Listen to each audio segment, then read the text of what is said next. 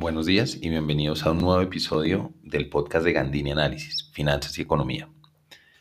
Hoy he decidido titular este podcast El dólar, el peso y los emergentes. Digamos que quiero volver a tocar el dólar. Hace ya un tiempo larguito que no volví a hablar del dólar y me parece pues que están sucediendo cosas que vale la pena revisar precisamente la semana anterior ah, daba algunos eh, comentarios, algunas opiniones para la República sobre el comportamiento del dólar, entonces eso me, parece interesante como volver a, a, revisarlo un poquito acá en el podcast. Mientras el índice de XY del dólar muestra que se está debilitando a nivel global, la tasa de cambio en Colombia está acercándose de nuevo a los 3.800 pesos por dólar, un nivel que no veía en precios de cierre desde mayo en este episodio pues me parece que vale la pena analizarlo. lo primero es ver en qué estamos, ¿no? ¿Cuál es la situación? Entonces el dólar está hoy negociándose alrededor de 3.778 pesos por dólar. La última vez que estuvo en estos, cerca de estos niveles fue el 20 de mayo. La tasa de cambio ha ganado 155 pesos desde que hizo un mínimo el 15 de julio de 3.623. Vamos que ha hecho un nivel más bajo, pero, pero el de la serie que nos muestra como el cambio de tendencia viene desde, desde el 15 de julio. En mayo, después de mayo, alcanzó a tocar en junio eh, a estar por debajo de los 3.600. ¿Sí? Esta es nuestra nueva realidad, que el, el nivel bajo del dólar ahora es 3.600. Entonces es increíble que estemos, que estemos viendo estos niveles de tasa, pero pues son los, las situaciones que pasan en el mercado. Entonces hay que, hay que entenderlo en su justa medida. Eh, pienso que una parte que es súper importante tener en cuenta aquí es contra qué nos estamos comparando. Digamos que uno de los elementos importantes o un concepto muy importante en finanzas y en inversiones se llama el benchmark y es contra qué benchmark me comparo. ¿Qué me, entonces el benchmark para aclarar un poquito, es una medida de comparación que eh, en finanzas se usa mucho contra índices o contra un portafolio ideal al cual superar. piensen, por ejemplo, que ustedes arman un portafolio de acciones, entonces se comparan contra el índice de acciones para eh, revisar cómo le va uno contra el mercado, por ejemplo. Le estoy ganando al mercado con mis decisiones de inversión y ese, y ese tipo de cosas. En este caso, si nosotros vemos el DXY, y como es un índice hay que analizar su canasta en realidad, nos damos cuenta que este índice no está capturando el comportamiento del peso colombiano.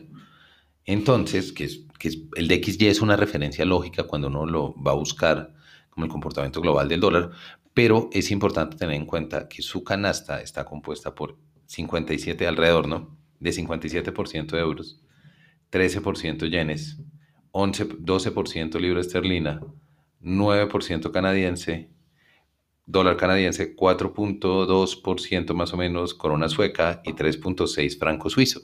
Entonces miran todas estas monedas, ninguna es emergente. Entonces lo que estamos viendo es que el DXY tiene un comportamiento del dólar y si nosotros vemos el comportamiento que ha tenido, el DXY está en 92 puntos. Es una, es una bajada que ha tenido constante más o menos, o sea, ha tenido dos series de bajadas importantes entre mayo y junio Junio se mantuvo más o menos estable en una tendencia lateral y de julio a agosto ha sido una caída marcada del DXY. Eso, digamos que si nosotros nos alineáramos perfectamente como suele pasar a veces, eh, implicaría que la tasa de cambio también debería estar bajando en Colombia. Pero lo que hemos visto es que está subiendo, particularmente, pues lo que decíamos desde, desde julio y agosto, mismo nivel en que está cayendo el DXY de una forma muy fuerte. Entonces, eh, la pregunta viene a ser, ¿qué es lo que nos está aumentando la tasa de cambio? Entonces, digamos que una, una medida que puede ser interesante observar es qué le pasa a las monedas de los emergentes. Un índice que podemos basarnos para mirar monedas de emergentes es el eh, MSCI de monedas de emergentes, que es básicamente la versión de monedas de su índice de eh, de acciones de emergentes. Lo que es muy curioso es que este índice, si bien inclusive está aumentando un poco, en, siguiendo como esta tendencia del DXY que cae, porque si este, si este índice aumenta, quiere decir que el dólar pierde valor, Lo que es interesante ver es que no está realmente marcando una tendencia muy fuerte para ningún lado. Lo que tenemos son como resultados mixtos de las monedas. Y cuando ya miramos como un poquito más de detalle y empezamos a revisar, nos damos que las divisas de emergentes, por ejemplo, desde inicio de este mes, es decir, desde inicio de agosto, tienen un comportamiento mixto y tenemos dos regiones muy diferentes en comportamientos. Tenemos Asia que se está revaluando, es decir, que se está fortaleciendo contra el dólar, mientras si vemos los emergentes de Latinoamérica, en su gran mayoría, o sea, Argentina, Brasil, Chile, Colombia, están perdiendo valor sus monedas contra el dólar. Entonces tenemos, esto también ayuda, esto también hace que, que, que, veamos mucho ruido, ¿no? Al tratar de entender. Hay comportamientos individuales, digamos, en cada país, claro, por supuesto, los datos, hay datos económicos que son muy fuertes, que hay unas caídas muy fuertes, pero pues si vemos, estamos diciendo que Colombia cayó 15% en su PIB del segundo trimestre, pero México cayó 18% y Inglaterra cayó 21%. Entonces digamos que estos son datos que el mercado yo siento ya tiene de cierta forma descontado en las monedas. Lo, lo que creo es cómo estamos quedando nosotros frente a la percepción de riesgo de los desarrollados. Entonces digamos que veo que hay muchas cosas que nos están pasando. Siempre, por supuesto, si tomamos emergentes versus desarrollados, pues obviamente los emergentes son más riesgosos, pero somos un grupo más heterogéneo. Entonces eso hace que, que las percepciones de riesgo asociadas no sean tan claras necesariamente. Siento que, que siempre es mucho mejor vernos en nivel regional y en nivel regional estamos, lo que les decía, estamos teniendo estamos teniendo un comportamiento de devaluación frente al dólar. Las monedas regionales están perdiendo fuerza.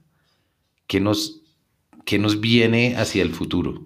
Pues digamos que estamos teniendo o viendo en los desarrollados nuevos casos, por ejemplo, en Francia, en, en Alemania, en España. Todos estos países están teniendo un segundo, un, como el inicio de una segunda ola o un aumento de casos importantes, pues no digamos segunda ola, pero un aumento de casos importantes de COVID, lo que va a volver a aumentar la percepción de riesgo. Y esa nueva percepción de riesgo pues viene otra vez y nos afecta a la región, que está teniendo los mismos problemas de, em, de contracción en sus economías, ¿no?